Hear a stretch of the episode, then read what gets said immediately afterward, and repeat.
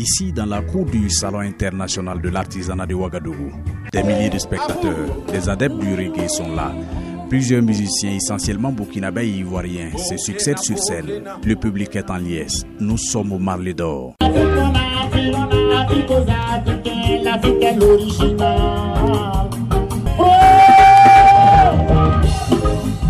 On ne parle que de paix et de réconciliation ici. Matt est une festivalière. Je suis ivoirienne, j'ai vu au Ghana, j'ai vu à Accra.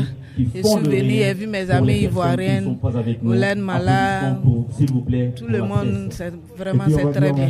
On parle de paix, de l'union de l'Afrique, vous c'est important? C'est très important pour faire la réconciliation et la paix, c'est très important.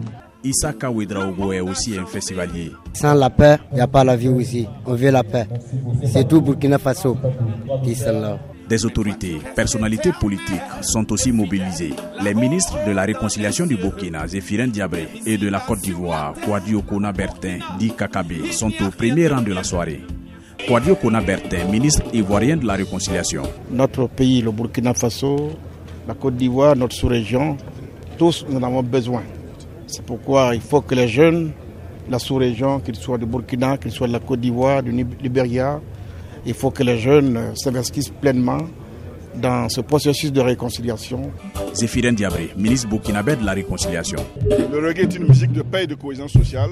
À l'occasion de ce marlé d'or là, on a choisi de récompenser les efforts de réconciliation nationale. C'est aussi un facteur d'incitation pour nous à faire beaucoup mieux pour que donc, nos missions s'achèvent en tout cas avec un grand succès. À cette manifestation, le chef de file de l'opposition encourage la résilience des populations. Eddie Kombeogo.